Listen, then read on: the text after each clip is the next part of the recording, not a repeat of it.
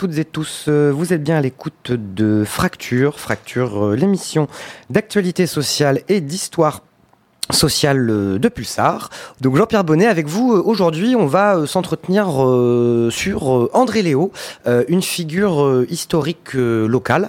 Euh, puisqu'aujourd'hui donc ça va être une émission de d'histoire et puis comment d'histoire d'histoire locale. Il y a longtemps qu'on n'avait pas fait d'émission sur euh, sur ce sujet et donc euh, on va aborder la figure de d'André Léo. Est-ce que euh, Jean-Pierre vous pouvez nous expliquer rapidement avant qu'on attaque la première partie du sujet qui est cette figure d'André Léo dont on va parler aujourd'hui? Eh bien, André Léo est une poitevine. Elle, n'est pas qu'une figure régionale, elle a été une figure nationale, voire même internationale.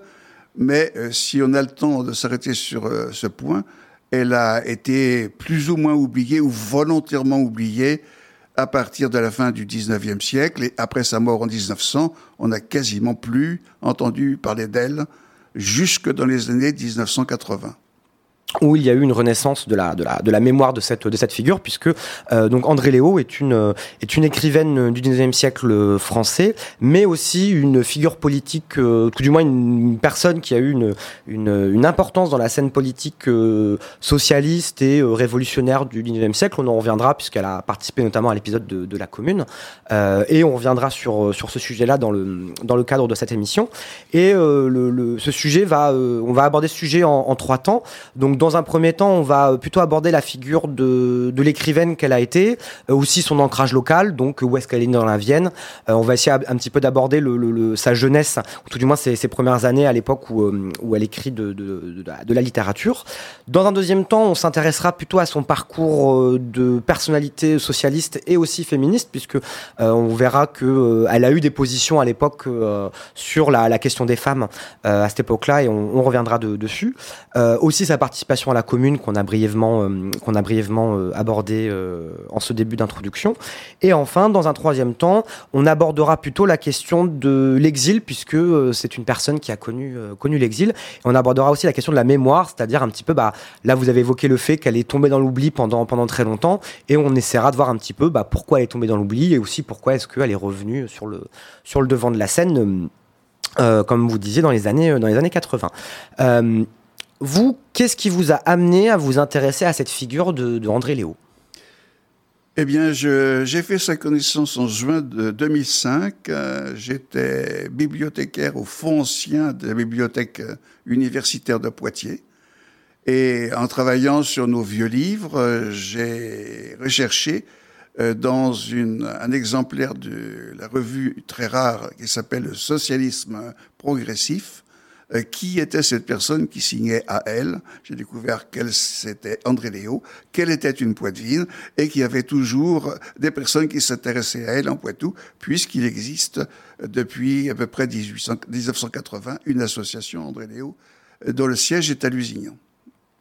Et donc vous, vous avez euh, publié des ouvrages sur le sujet? Quelle a été votre, votre démarche de recherche eh Il a fallu que je commence par apprendre à la connaître un peu. Et puis, euh, j'oserais dire euh, que je suis un peu l'historien de l'association. Il y en a d'autres, mais enfin, sur place, euh, c'est un peu moi qui anime un peu cet aspect des choses. On a l'association a eu un programme d'édition d'ouvrages pour la faire connaître et puis faire connaître aussi des ouvrages qu'elle a écrits puisqu'elle a écrit entre autres une trentaine de romans plus d'une trentaine de romans, dont un certain nombre sont toujours inédits actuellement.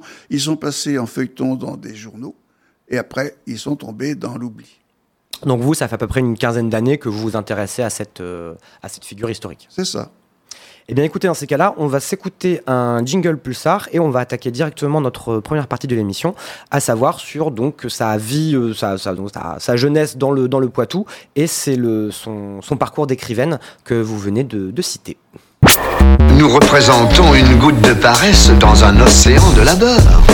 Ah, voilà. ça. Les étoiles en plus.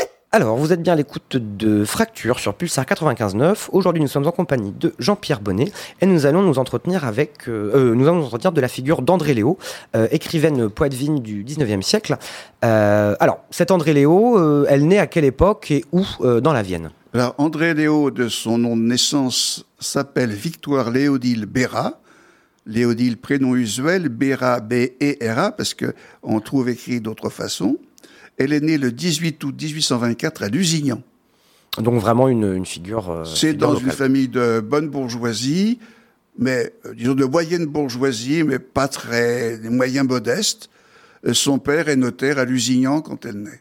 Donc elle fait partie d'une famille de notables locaux. Elle fait partie d'une famille de notables, oui. Euh, si je peux dire un mot des Béras. Ah tout à Enfin, fait. ce qu'on pense, c'est que c'est une famille euh, qui vient du Pays Basque et qui est montée euh, dans les Pays-Bas devenus espagnols, donc avec les troupes et les administrateurs espagnols. De fait, on trouve encore beaucoup de Béras euh, en Belgique et dans le nord de la France. Et euh, de ces Béras, un rameau s'est détaché au XVIIe siècle et est venu s'installer en Poitou. Alors, je ne fais pas l'historique de la famille. Je signerai simplement son grand-père, euh, Jacques Charles, qui a été avocat à Poitiers, qui a été euh, très actif au moment de la Révolution à Poitiers, qui, sous le Premier Empire, a été procureur général de la Vienne, et après, évidemment, sous la Restauration, a perdu ses... euh, ses- plus dans les partis euh, en cours, et donc il est redevenu avocat jusqu'à la fin de ses jours. Alors, elle est euh, la fille donc de Zéphirin Béra, euh, qui est euh, tout jeune est rentré dans la marine et devenu euh, officier, a été euh, fait prisonnier des Anglais, a passé euh, une, connu une assez longue ca- captivité en Angleterre, et à son retour a abandonné la marine et l'armée pour devenir donc notaire à Lusignan. Et hum, là, donc, vous, vous nous avez expliqué qu'elle est issue d'une fam- une famille donc, qui est plutôt ancrée localement depuis le, depuis le XVIIe siècle. Depuis le XVIIe, oui. Euh, Politiquement, en termes d'idées, sa famille, a priori, elle appartient plutôt à quel, euh, à quel courant? Est-ce qu'on sait un petit peu dans, dans quel, hum, quel est le, le- le milieu politique de sa famille Une euh? bourgeoisie éclairée, disons, euh, avec assez traditionnelle, c'est-à-dire qu'on on voit le père, le mari est libre penseur et la femme est chrétienne. Bon, c'est classique.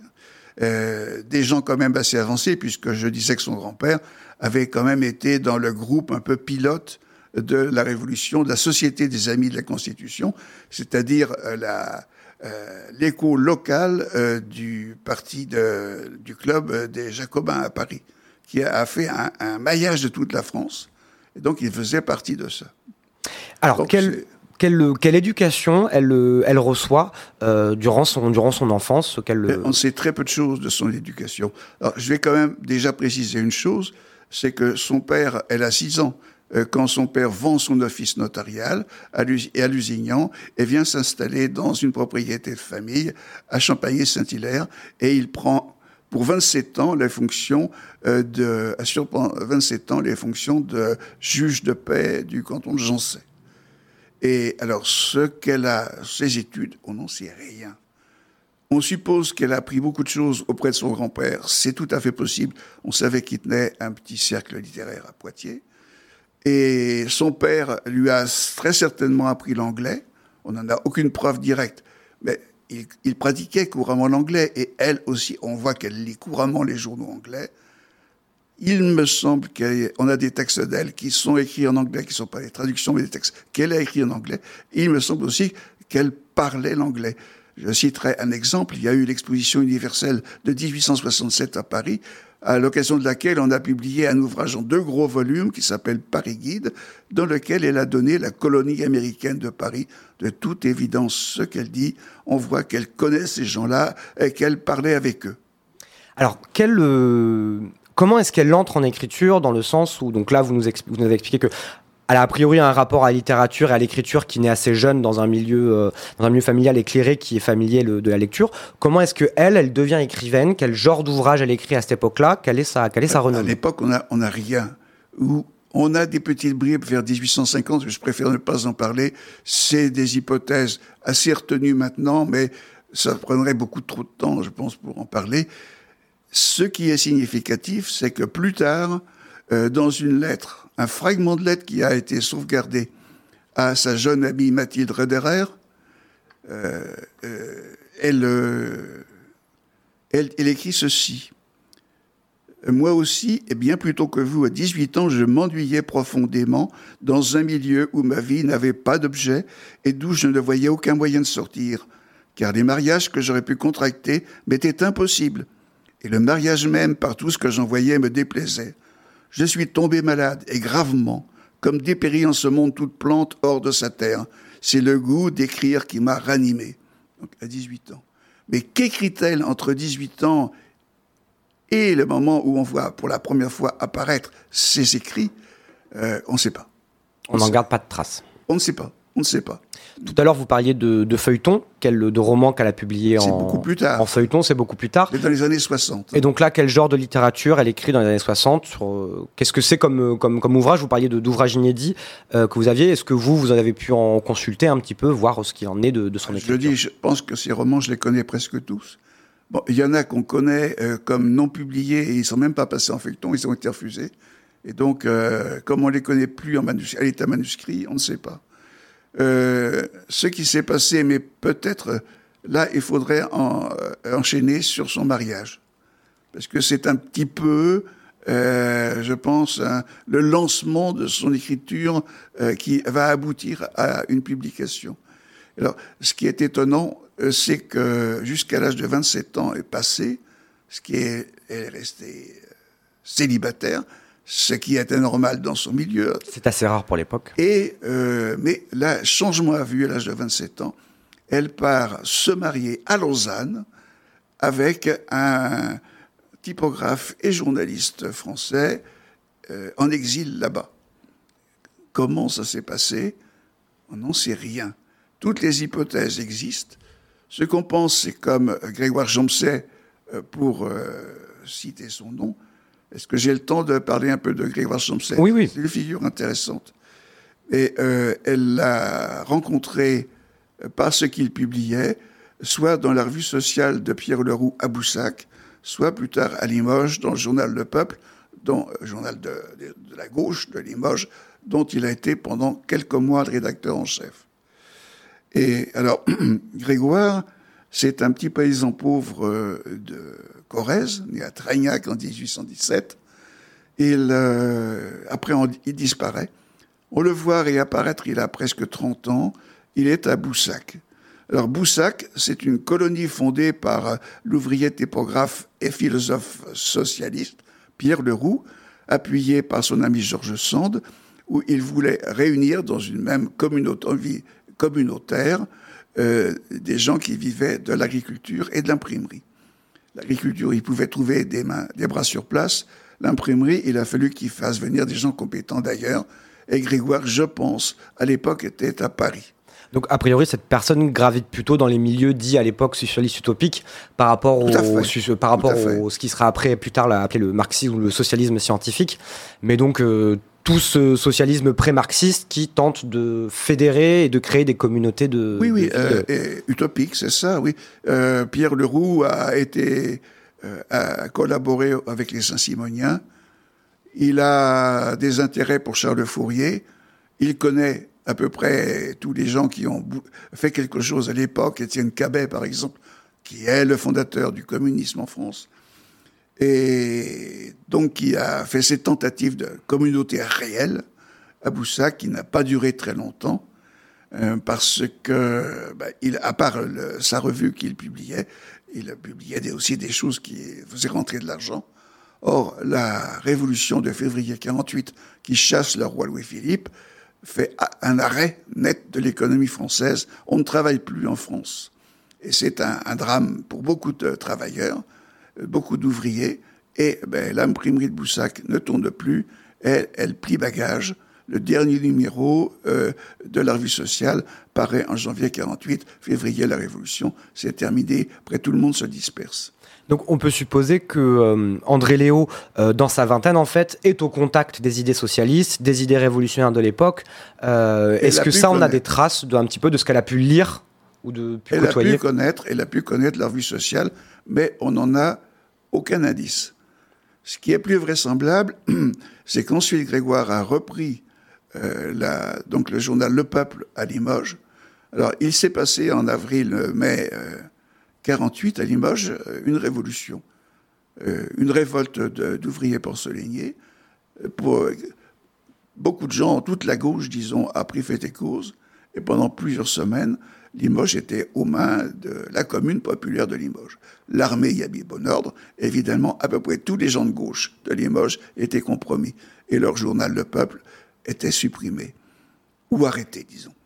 Et en octobre, on a fait appel à Grégoire pour qu'il en devienne le rédacteur en chef et qu'il le relance. Ça va lui a causé un certain nombre de malheurs, puisqu'il y a deux accros au cours d'année 49.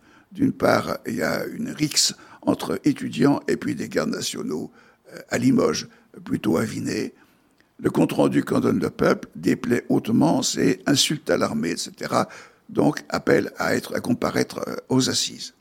Et puis, après, en avril 49 euh, à Poitiers, il y a eu le procès des, des communards de Limoges, et le compte-rendu qu'on a donné, Grégoire ou d'autres, puisque les articles n'étaient pas signés, mais en tant que rédacteur en chef, il en était responsable, a fait que là, il y a eu euh, outrage à la cour, etc. Il a été poursuivi et par la cour d'assises de Poitiers, et puis à Limoges, puisque le journal paraissait à Limoges, et qu'il a écrit des choses désagréables pour le pouvoir. donc ça va l'amener à apparaître trois fois devant les, les, assises, une fois à Poitiers et deux fois à Limoges pendant le, le mois de mai 48 mais il a eu le bon esprit de disparaître, parce qu'il va être condamné à 8 ans et 8 mois de prison. D'où son exil en, Suisse, à Lausanne Il est en Suisse, on le retrouve à Lausanne, auprès d'une figure radicale de Lausanne, qui est un ami de Pierre Leroux, et qui s'appelle Louis de la Rajas, et qui est conseiller cantonal, et qui est propriétaire et rédacteur en chef, euh, de directeur d'un grand journal local, le Nouvelliste Vaudois, et bien sûr, il va faire travailler Grégoire. Pas suffisamment Grégoire, semble-t-il, parce qu'il va chercher à, avoir trouvé autre chose. En, juillet 50, il euh, obtient par concours un poste d'instituteur de français à l'école moyenne. L'école moyenne, c'est grosso modo notre collège d'aujourd'hui, avec peut-être des élèves un peu plus âgés à la, fin. Et il est titularisé dans son poste en 51 à cette époque, je pense que lui et Léodile Béra se connaissent sans s'être jamais vus par correspondance. C'est mon point de vue. Hein. Et il lui propose donc de, devenir sa femme. Et donc Léodile répond et elle vient l'épouser à Lausanne le 20 décembre. Et donc là, on parle de, André, euh, de André Léo, c'est un nom de plume. Pourquoi adopter un nom de plume euh, alors qu'elle a un nom de, naissance euh, qu'elle pourrait utiliser Comme on l'observe chez un certain nombre de femmes qui écrivent à l'époque, à commencer par Georges Sand, souvent les femmes, pour se faire publier, avoir un, public plus large, se donnent un nom, masculin. Et André Léo va, d'une façon générale, toujours signer euh, on ne peut plus appeler ça un pseudonyme, hein, puisque euh, est connue en tant que telle sous son nom d'André Léo. Même des, gens proches d'elle, on le voit qu'elle ne connaissent même pas son propre nom. Est-ce qu'elle vit de son écriture?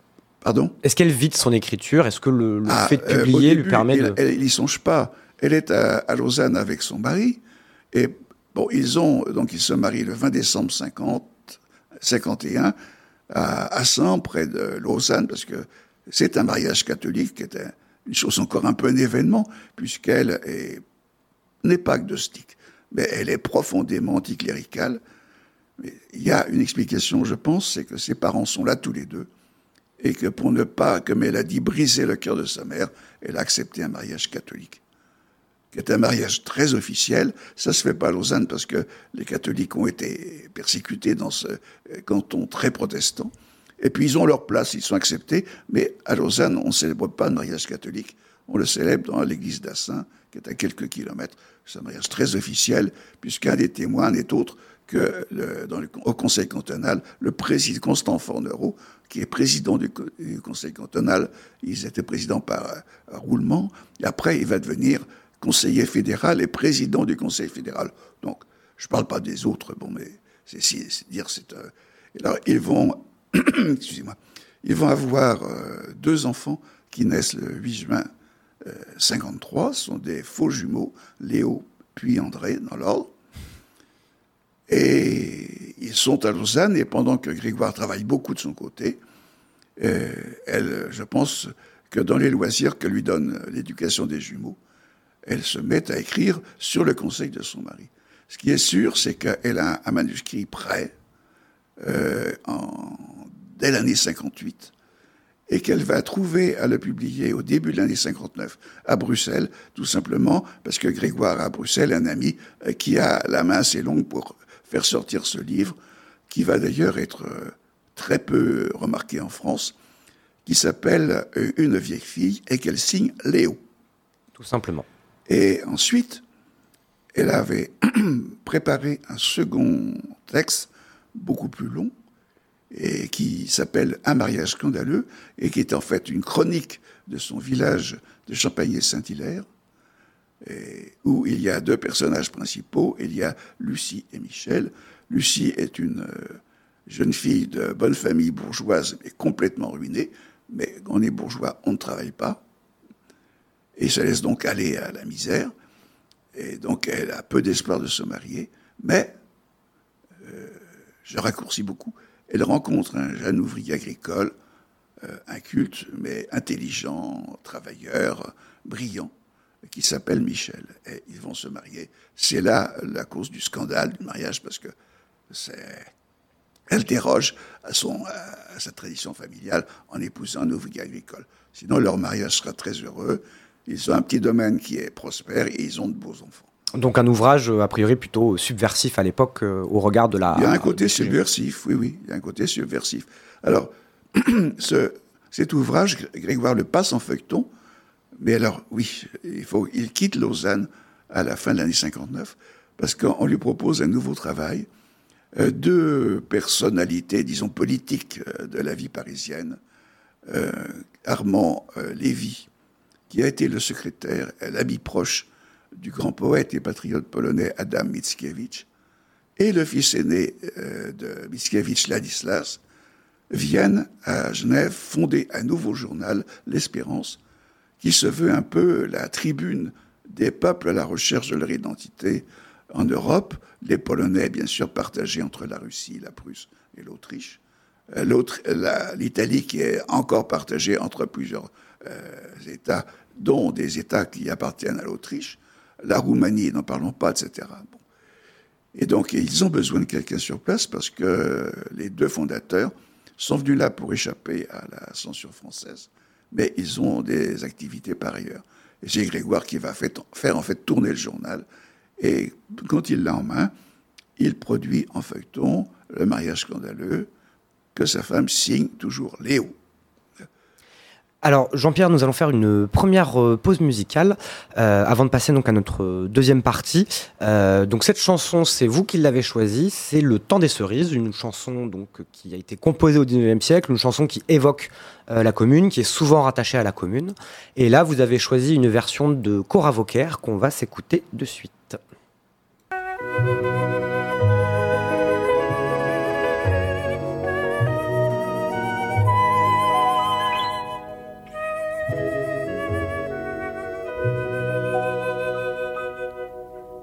Nous en serons au temps des cerises, et rossignol et merle moqueur seront tous en fête.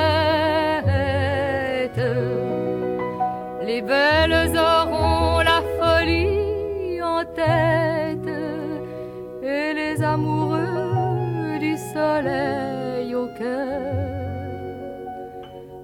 Nous en serons au temps des cerises, sifflera bien mieux le merle moqueur. Mais il est bien court le temps des cerises où l'on s'en va de cueillir en rêvant des pendants d'oreilles.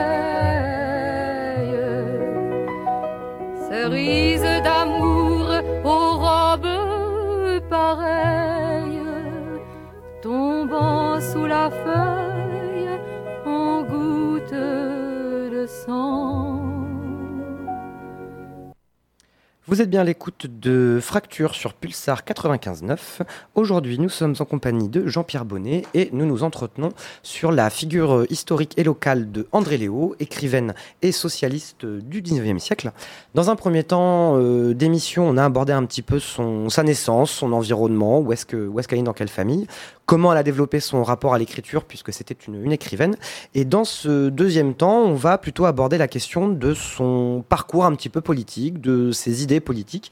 Euh, quelles sont-elles Et donc, euh, pour euh, débuter cette deuxième partie, Jean-Pierre, vous allez nous lire des extraits de définitions qu'elle s'est données d'elle-même dans des correspondances. Je vous laisse introduire. Alors, je extraits. voudrais commencer par une première chose, euh, c'est que quand j'ai fait sa connaissance, peu à peu, donc en 2005, euh, on m'a présenté un portrait un peu réfrigérant d'elle, en disant c'est une femme euh, très cérébrale, froide, en matière d'amour euh, peut-être plutôt frigide, et vis-à-vis -vis de ses, enfants, plus institutrice que mère. Alors je dis non. C'est tout le contraire. André Léo est une passionnée, une grande passionnée, elle a un seul inconvénient, c'est que par rapport à son amie Louise Michel, qui au moindre événement prend feu et flamme, André Léo masque tout. Oui, elle reste que... impassible, intérieure, elle ne dit pas. Louise Michel reste une, une autre grande figure féminine oui, de elles se sont bien connues. Quelles relations entretiennent-elles? Elles sont plutôt proches ou Ah oui, oui, oui, oui, oui. On les voit faire quelques mauvais coups ensemble. C'est-à-dire euh, une pétition pour demander le, le, la, on ne tue pas, on n'exécute pas deux condamnés à mort. Une pétition pour qu'on aille euh, sauver Strasbourg. Ils vont porter ça euh, euh, pendant la guerre de 70 hein, au, au, gouverneur militaire de Paris, Trochu, pour le premier cas.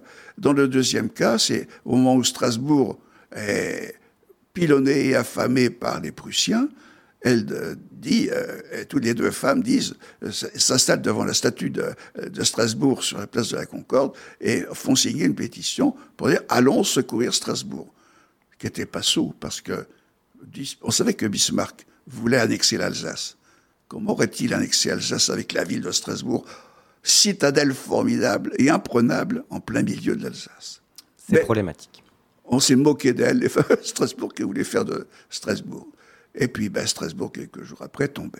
Donc, je vous laisse nous Alors, lire les, les dire, extraits que vous proposiez de... Sur, sur elle, elle, elle, est une passionnée, mais il faut vraiment attendre pour voir sortir, apparaître sa passion. Et puis, euh, quelle est sa situation, sa position? Sa position est une femme libre, qu'elle a toujours été. Alors, elle a accepté pas mal de choses, son mariage catholique, par exemple, mais elle est restée une femme libre. Et alors, je voudrais citer un texte qu'elle euh, écrit dans une lettre privée qui qu'on a retrouvée un peu par hasard dans les archives, euh, qui est du premier semestre 1879, donc plus tard, et qui est écrite euh, à Jules Hetzel, euh, Pierre-Jules Hetzel, qui est un des grands éditeurs pour les enfants, puisque c'est lui le grand éditeur de Jules Verne. Il est aussi l'éditeur d'André Léo. Il l'a beaucoup soutenu. Et Hetzel a dû lui poser la question, parce que cette lettre-là, on ne l'a pas. Mais comment se fait-il que vous ayez si peu de succès? Rappelez qu'à l'époque, elle est en exil, hein, après la commune de Paris. Et il répond, elle répond.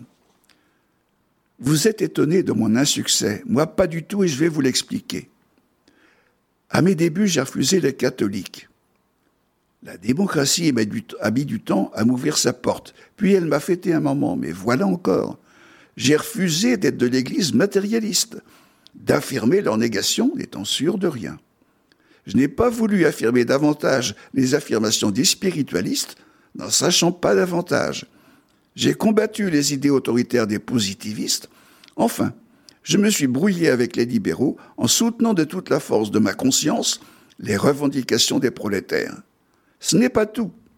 J'ai dit aux braillards de la démocratie ce que je pensais d'eux, et tout en étant de cœur avec la cause de Paris qui est celle du peuple et de la vraie République, j'ai blâmé les violents de la commune pendant et après. Je soutiens aux nihilistes et aux anarchistes qu'il faut conserver la morale en l'élargissant et en la rendant plus vraie, plus humaine seulement. naturellement, tous ces gens montent en grippe. Ce qui explique qu'il s'est fait quand même un paquet d'ennemis, plus évidemment son passage à la commune qui a fait que son public était en partie bourgeois, même si c'était un parti bourgeois un peu avancé, s'est détourné d'elle. Elle avait du sang sur les mains. Elle a appelé à des massacres. Donc, dans, là, vous nous expliquez qu'elle se brouille un petit peu avec tous les courants politiques de son époque, ou tout du moins qu'elle elle se brouille, tout du moins elle est en... Elle est une femme libre euh, qui ne se laisse affirmer par personne. En désaccord. Euh, et en fait, donc, elle est, est-ce qu'elle appartient au courant socialiste de l'époque? De quel socialisme se revendique-t-elle? Ou quel socialisme, quelle idée du socialisme défend-elle euh, à l'époque dans ses écrits politiques? Elle défend la position d'un socialisme ouvert, puisque là, euh, j'enjambe, mais elle va faire la connaissance en juin 1868, j'enjambe du temps, euh, avec euh, un Benoît Malon.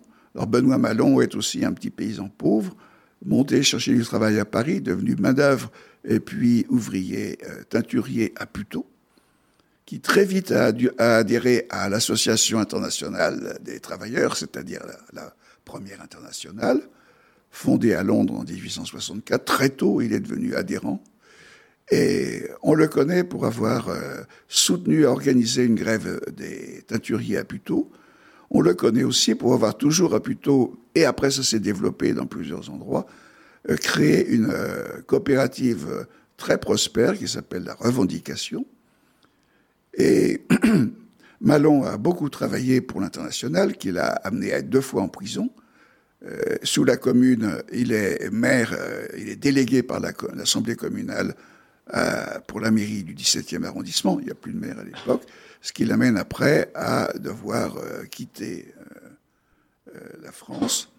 Et alors, ce qui s'est passé, c'est que la rencontre de Benoît Ballon et d'André Léo en juin 68 a été un, un coup de foudre. Du côté de Malon, très certainement, André Léo, elle a mis, je pense, du temps à attendre pour arriver à, accepter que son mari était mort. On n'a pas vu, excusez-moi, mais euh, il est difficile de tout gérer, euh, les, éclairages sur certains points et puis la chronologie.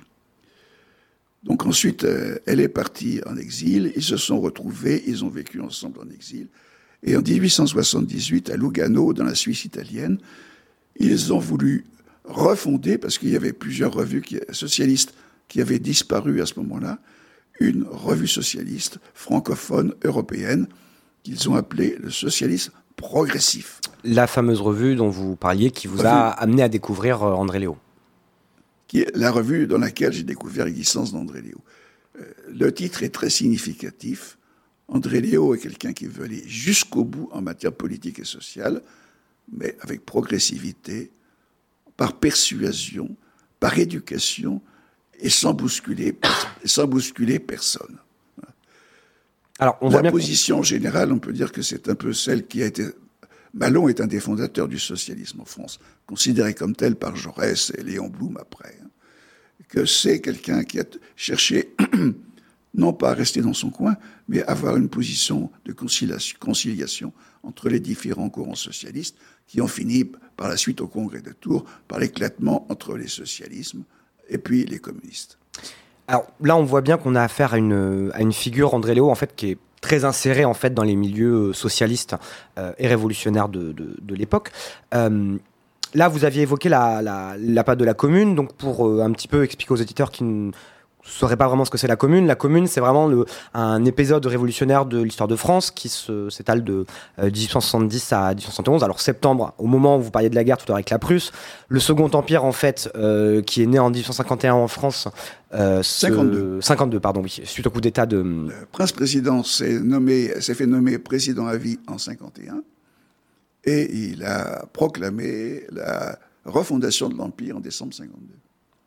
Et donc en 1870, suite à une guerre perdue par la France face à la, face à la Prusse, un épisode révolutionnaire euh, arrive à Paris, donc il y a une forme d'insurrection. Pas, tout de suite. Pas non, tout, à fait, ça arrive plus au, Parce qu'il y a eu la guerre impériale, et après, euh, euh, suite à, la catastrophe de Sedan, où une armée française en très mauvais état, Napoléon était sur place à Sedan, il a estimé que c'était une folie de défendre la place avec des Prussiens deux fois plus nombreux.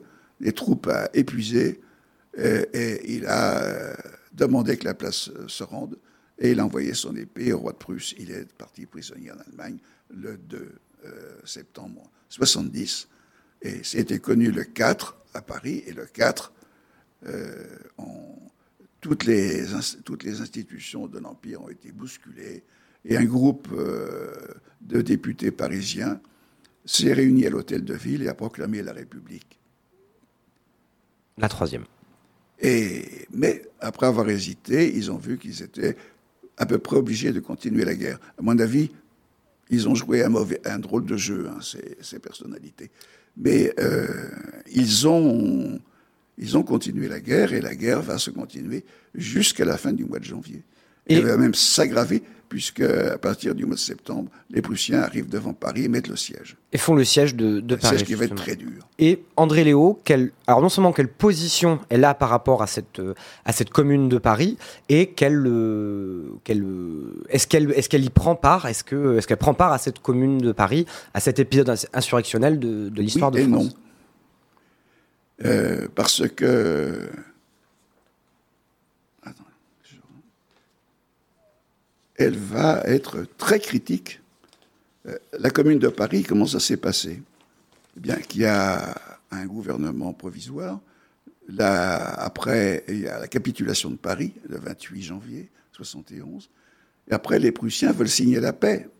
Mais il n'y a plus d'autorité légale en France sauf Napoléon III, euh, qui est toujours chef de l'État. Mais il n'y a plus personne. Et donc, il faut commencer par des élections. On va organiser des législatives. Au coin du feu, ça va être vite fait. Hein, La, fin du siège, c'est le 28 fév- janvier. Les élections, c'est le 8 février. Avec, imaginez, la moitié du territoire qui est occupé par les Prussiens, et dans le reste, les circulations sont impossibles. Les gens de droite commandent-elles euh, qui ont du fric, ils peuvent faire fonctionner euh, leur, leur propagande, la gauche, ils mettent ça dans la poste et puis ça n'arrive pas. Le résultat est une catastrophe. L'Assemblée élue, le 8 février, est très majoritairement monarchiste. C'est un peu dommage pour une jeune république. Il y a beaucoup de légitimistes, d'orléanistes, il y a même que- quelques bonapartistes survivants, et tout le monde se réunit à Bordeaux et on commence à faire du ménage, c'est bien qu'assez vite un certain nombre de républicains élus, Malon, Benoît Malon en fait partie, Victor Hugo et son fils Charles en font partie, donnent leur démission et s'en vont. Et on élit un chef provisoire de l'État, Adolphe Thiers, euh, qui remonte à Paris, installe un gouvernement. L'Assemblée, après, suivra, viendra s'installer à Versailles. Mais Thiers est préoccupé parce qu'il y a euh, un problème. La garde nationale parisienne a conservé ses armes, à, commencer par un sérieux parc de canons. Et Thiers est embêté de voir ça entre les mains de gens qui ne contrôlent pas. Et il a l'idée malencontreuse de les d'aller les faire chercher un matin à l'aube par le général Lecomte. Ça s'est très bien passé, sauf qu'on avait oublié les chevaux pour emmener les tirs et les canons.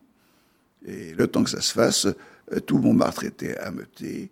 Et finalement, ben, les choses ont mal tourné. La troupe s'est retournée contre le général Lecomte, qui a fini par être fusillé. Et les canons sont restés à Montmartre. Très bon endroit, comme entendrait Léo, de la plateforme d'abus de Montmartre. On peut tirer sur l'hôtel de ville ou le siège du gouvernement tant qu'on veut. Thiers avait, je pense, compris la chose, parce qu'il s'est éclipsé. Gouvernement à haute administration, tout le monde est parti à Versailles. Il n'y a plus personne à Paris pour, pour diriger la ville. Il y a des maires d'arrondissement, hein, mais ils sont plutôt des administrateurs que des politiques. Et puis, il y a la garde nationale qui dit, bon, il faut organiser des élections. On- ça, c'était le 16 février, le 18 février. Et alors, le 27, après avoir beaucoup hésité, on voulait l'accord de l'Assemblée nationale, qu'il n'aurait jamais donné, le 28, fé- 26 février. On organise des élections. Donc, chaque, euh, chaque arrondissement de Paris envoie des délégués à l'Assemblée communale, qui est à proprement parler la commune de Paris. Et donc qui un petit peu déclenche, enfin c'est le- c'est le- le- la matérialisation politique de cet événement insurrectionnel qui va durer jusqu'à mai, donc la, la fameuse semaine sanglante où les Versaillais vont venir euh, massacrer les, reprendre la ville. hein, oui, oui. les insurgés.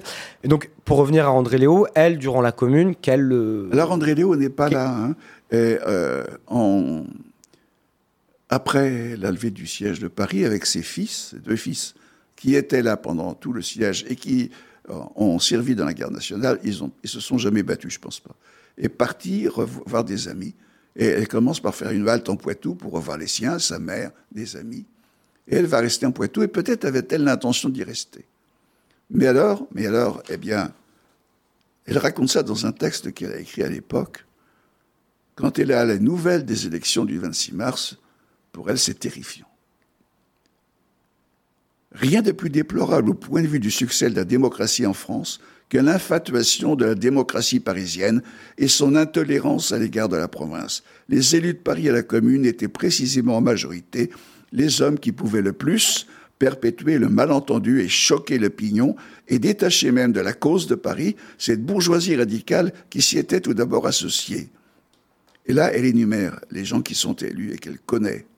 L'orateur énergumène des clubs, l'étudiant blanquiste, nationaliste révolutionnaire, le jacobin qui fait de 93, 1793, son bréviaire, l'ouvrier poseur ou impressionnable qu'ils entraînent. Tout affluait là, mêlé à des hommes dignes, sérieux, sincères, mais en moins grand nombre, et à quelques conservateurs ou démocrates ambitieux qui, jugeant la partie perdue, n'en voulant pas courir des risques, s'éclipsèrent immédiatement et sans penser au mal qu'ils auraient pu empêcher. Cette liste, je l'avoue, m'ôta toute espérance.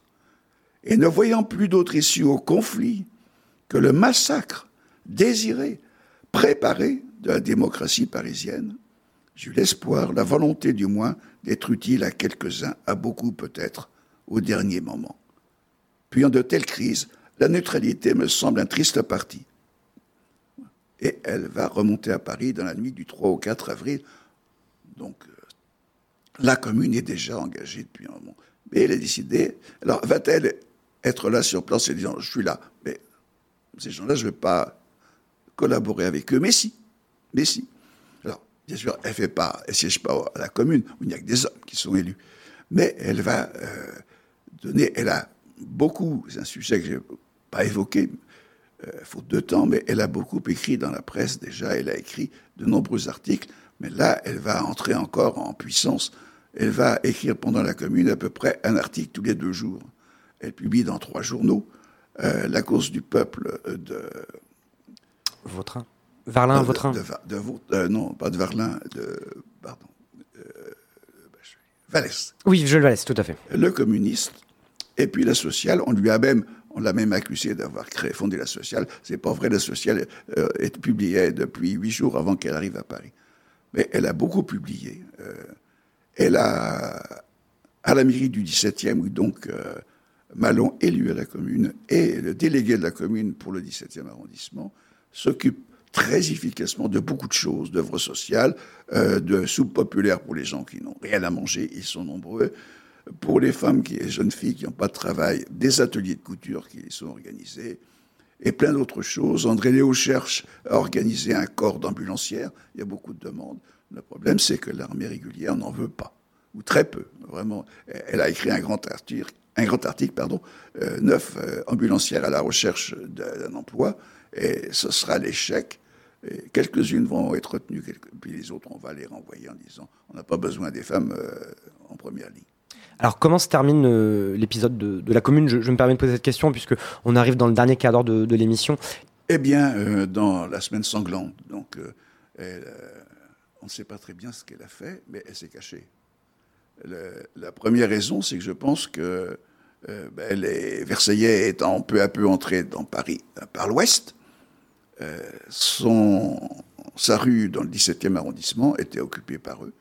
Et on ne sait pas très bien ce qu'elle a fait. On sait qu'en dernière, pendant plusieurs semaines, elle a été accueillie dans le 3e arrondissement par Pauline Prince, euh, qui lui a permis d'après de passer clandestinement, en, plus ou moins clandestinement en Suisse, peu après le 14 juillet. Voilà, c'est comme ça que les choses se sont terminées pour elle.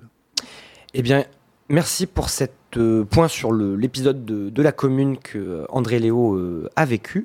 On va donc s'écouter une chanson que vous avez choisie. C'est La Jurassienne de Charles Keller, chanson qui porte aussi le nom de Ouvrier prend la machine. Et je vous laisse peut-être un petit peu introduire cette chanson ah, puisqu'elle a un lien avec André Léo. ah oui, tout à fait. Charles Keller est un vieil ami d'André Léo. Charles Keller est une figure pas très connue, mais très, très intéressante. Un colosse, une force de la nature, mais un homme plein de bonté qui écrit de merveilleux petits poèmes, mais aussi des poèmes pour défendre les ouvriers. Et cette chanson va être adoptée, va être mise en musique par un militant euh, de l'international euh, du Jura, Jurassienne, dont le nom de Jurassienne qui va être donné à cette chanson, James Guillaume, donc un des fondateurs du, des, des, des internationalistes jurassiens, et qui va devenir euh, presque, disons, un, un champ de référence euh, de l'international ouvrière. Eh bien, on va s'écouter ça alors. C'est la chanson Ouvrier prend la machine de Charles Keller.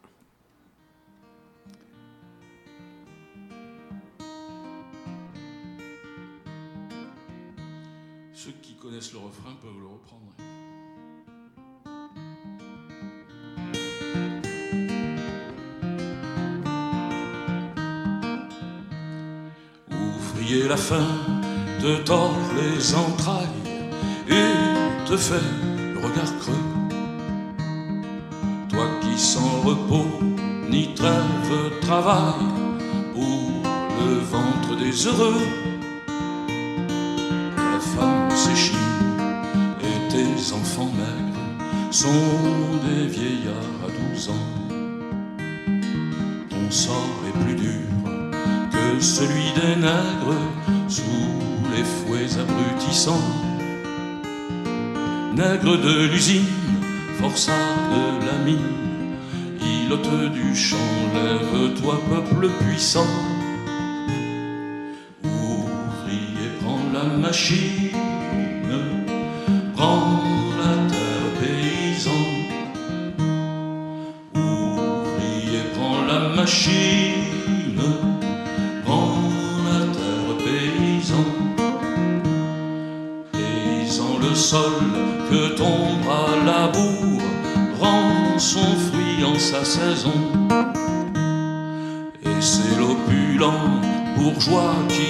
le plus clair de ta moisson. Toi du jour de l'an à la Saint-Sylvestre, tu peines pour engraisser la classe qui tient sous son lourd séquestre. Ton cerveau fait pour penser. Nègre de l'usine, forçat de la mine, îlote du champ, lève-toi, peuple puissant. Ouvrier, prends la machine,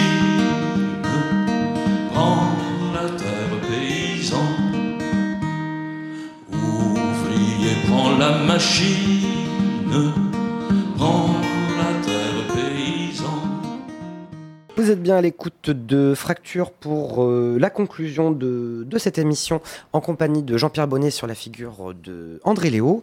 Euh, donc dans la deuxième partie de cette émission, on a un petit peu parlé de son parcours, de son positionnement politique socialiste de l'époque. On a notamment terminé par la Commune de Paris en 1871 à laquelle elle a participé à cet euh, épisode euh, insurrectionnel et révolutionnaire de l'histoire de France. Et elle euh, part en exil. Et donc dans cette dernière partie de conclusion, on va essayer d'aborder malheureusement très rapidement avec vous Jean-Pierre son exil puisqu'elle meurt en 1900 comme vous nous le disiez en début d'émission et que son exil en Suisse, deuxième exil en Suisse, enfin son retour en Suisse via son exil de la commune euh, est de 1871. Donc qu'est-ce qui se passe assez brièvement dans ces 29 ans de, vie restante à elle? Je voudrais, euh, à toute allure, euh, rappeler rapidement qu'elle était mariée et sont rentrés en France en 61. Son mari, malheureusement, meurt euh, deux ans après, fin euh, 63. Et là, il faut qu'elle gagne sa vie maintenant. L'écriture est un gagne-pain. Je rentre pas dans les détails, mais je rappelle qu'elle va écrire plus de 30 romans et d'autres textes également. hein. Et alors, qu'est-ce qui se passe en exil? Eh bien, elle, euh, se trouve, elle se trouve d'abord à, Genève, et elle retrouve euh, Benoît Malon. On ne sait pas trop comment les choses se passent entre eux parce qu'ils n'habitent pas ensemble. Et bon, et mais elle supporte pas Genève. Euh, les, les différentes coteries de l'international, de des membres de la commune qui sont réfugiés à Genève. Tout ça, c'est devenu pour elle euh, odieux. Et elle va quitter, euh, rester en Suisse, mais elle va partir euh, dans la Suisse italienne, à Lugano, dans ces régions-là. Mais alors là, c'est un... Joue aux quatre coins. Elle et Malon jouent aux quatre coins, parce que Malon est une figure qui est toujours, même là-bas, dans les fins fonds des montagnes, surveillée par la police française. Et il donne toujours des fausses adresses. C'est facile pour le suivre. Et André Léo ne veut surtout pas que ses proches, ses enfants, et surtout pas sa mère, sachent qu'elle est en ménage avec Malon sans être mariée. Et donc, elles vont... Il va y avoir des allers-retours, c'est compliqué, on ne peut pas s'y arrêter malheureusement. Euh, il va, elle va se retrouver pendant tout un temps à Milan avec son fils André qui continue des études et Malon, tous les trois sont là. Puis Malon, à cause de ses publications et ses activités socialistes, se fait expulser d'Italie vers la Suisse. Il arrive tout de même à revenir en, Italie parce que tout le monde parle, tout le trio part à Palerme parce que euh, André Champsay, donc le fils d'André Léo qui est avec eux, vient euh, poursuivre ses études pendant un an à Palerme. Mais après, là, c'est encore un peu épique. Malon est expulsé vers la Tunisie, il réussit à s'arrêter en cours de route en Sardaigne. Et de là, ils prennent la décision de remonter en Suisse, parce qu'en Italie, c'est pas possible, pour publier le socialisme progressif. Et puis, donc, le socialisme progressif est lancé au 1er janvier 78 à Lugano. Elle est avec Malon, mais ils sont déjà plus. C'est un couple euh, qui est, qui est au point mort. hein. Ils le disent l'un et l'autre par la suite. Et elle euh, décide le 11 avril de quitter Malon et la Suisse, où elle ne remettra jamais les pieds. Et elle part avec son fils André, qui est devenu ingénieur à Grenoble entre-temps, en Italie, pour chercher du boulot. Pour André, c'est pas évident. Alors, pour mettre un seul point, euh, à la fin de l'année 79, ils acquièrent un petit domaine, euh, Formia, près de, à mi-chemin entre Rome et Naples à peu près. L'idée d'André Léo, c'est que son fils, à Grenoble, s'installe là, fonde une famille. En réalité, il n'a pas très, tellement l'intention de rester là. Et puis, ils vont s'apercevoir à l'usage que ce petit domaine qui produit des oranges et des citrons essentiellement n'est pas rentable. Il y a beaucoup de dépenses à faire, et donc euh, André va repartir de son côté. Alors elle, on a voulu à toute force euh, qu'elle soit poursuivie en tant que communarde. Non, elle n'a jamais été poursuivie et qu'elle ne pouvait pas rentrer en France. Si, elle pouvait rentrer en France, mais elle n'est pas rentrée au moment de l'amnistie des communards en juillet 80. Elle est rentrée beaucoup plus tard euh, parce qu'elle était en train d'am- de s'installer à Formia. Et alors après, il y a des va-et-vient entre Formia et puis la France, des allers et retours, avec deux tragédies. En 1875, son fils Léo meurt à 32 ans. Semblerait d'un cancer généralisé. Quatre mois et demi d'enfer, dira-t-elle après. Et par la suite, en 89, son fils André, qui vivote euh, dans euh, des fonctions de professeur de chimie agricole, euh, va en 80, en 80 donc ils sont mariés en 89, ils n'ont pas d'enfants, et en 93, il décède à Nice, à 40 ans. On imagine une mère qui perd ses deux enfants, jeunes, comme ça. Et après, elle, passe pour des moments de dépression profonde. À deux reprises au moins, elle, elle pense au suicide. Alors, elle continue de faire des allers-retours parce qu'elle a un procès avec euh, quelqu'un. euh, il faut pas qu'elle lâche, elle perdrait tout. Bon, bref. Elle rentre en France définitivement, je pense, euh, début 93, pour revoir son fils juste avant son, sa mort. Et ensuite, elle a l'idée de venir près d'une cousine germaine en Poitou, à Lobézé, qui est une grande amie et qui accueille maintenant des enfants en, en chute libre, ramassés dans la rue. La prostitution, le banditisme. euh, et ces gamins sont là et les deux femmes euh, les essaient de les remettre sur pied. Et s'ils sont remis sur pied, les placer dans des fermes en espérant qu'ils s'intégreront, ce qui a été le cas d'un certain nombre, au monde agricole. Il y a de grands éloges autour de l'entreprise de, de, de- à Formia, mais, mais ça- à, à- pardon, à Lomezé. mais ça va pas durer euh, parce que en 94, elle, Emma Darbès, donc sa cousine, décède, et André Léo remonte sur Paris dans le désespoir. Elle a perdu son fils, elle a perdu sa meilleure amie, et elle se retrouve coincée dans une commune pas très loin de Paris, à Saint-Maurice, hein, mais dans l'est de Paris, mais très mal desservie, isolée. Et, à mon avis, tout le mobilier qu'elle avait en Poitou, elle l'a pas ramené. Elle, bricole avec trois meubles chez elle. Et pourtant, après avoir pensé à une belle lettre, on n'a pas le temps, elle va demander à son ami Élisée Reclus de lui indiquer les meilleurs moyens de se suicider. Il y a une superbe lettre d'Élisée. On n'a pas le temps.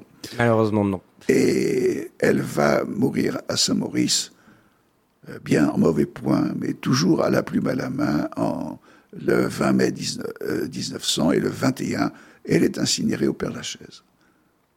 Eh bien écoutez Jean-Pierre Bonnet, merci de, nous avoir euh, raconté et décrit euh, l'histoire de cette figure locale, historique qu'a été André Léo. si on veut se renseigner plus avant sur André Léo, est-ce que vous avez des références, les ouvrages que vous avez écrits bien sûr, est-ce que vous pourriez nous les, nous les, citer, aussi l'association? Notre association, Association André Léo, euh, qui a un site internet qui est en qui est en restructuration. Il vient d'être restructuré. Maintenant, il y a des rodages à faire. Ça va prendre du temps. Et on le trouve sous l'adresse André Léo, en un seul mot, A-N-D-R-E, sans accent, L-E, sans accent O.com. On y trouve un certain nombre de renseignements. C'est pas encore très organisé. Ça va l'être. Ça va l'être. Mais ça vient d'être. Euh, le, site vient d'être rebâti. Sinon, bon, puisque euh, vous me le demandez, je, signale plusieurs choses. Il y a un livre sur André Léo. Hélas, il est épuisé chez l'éditeur à Chauvigny. Nous ne l'avons plus en stock, mais on le trouve encore. J'ai fait un, un regard. J'ai sur Internet hier. Euh, le livre d'Alain Dallotel, André Léo, le Junon de la commune. C'est incontournable. Ça a pas mal vieilli, puisque ça fait 30 ans qu'il l'a écrit, et, il n'y reviendra pas, puisque, hélas, notre ami Alain Dallotel est décédé. Mais c'est une, on peut le trouver encore sur Internet. Et alors, euh, moi, je me suis mis à publier sur le tard. Hein. J'ai publié de Benoît Malon, qui donc a été longtemps son ami et puis après son amant, des lettres à André Léo à quelques autres. J'ai publié euh, un roman d'André Léo, mais je ne l'ai pas amené ici. Bon, c'est un peu... J'ai écrit récemment, pour, à l'occasion de la commune, 150e anniversaire de la commune, j'ai écrit, a publié un livre, écrit, donc André Léo, écrit du temps de guerre, aux éditions Ressouvenance, où j'ai réuni tous les articles qu'on peut connaître d'elle depuis le mois de juillet 70 euh, jusqu'à la fin de la commune, et tous les manuscrits qu'elle a laissés sur cette époque. Hélas, malheureusement, elle a écrit sur la commune, mais ces textes-là sont perdus. On n'aura pas toutes les traces, mais en tout cas, euh, merci à vous beaucoup, euh, Jean-Pierre, de nous avoir exposé cette figure d'André Léo. quant à nous, on se retrouvera prochainement pour une prochaine émission. Merci à vous. Au revoir.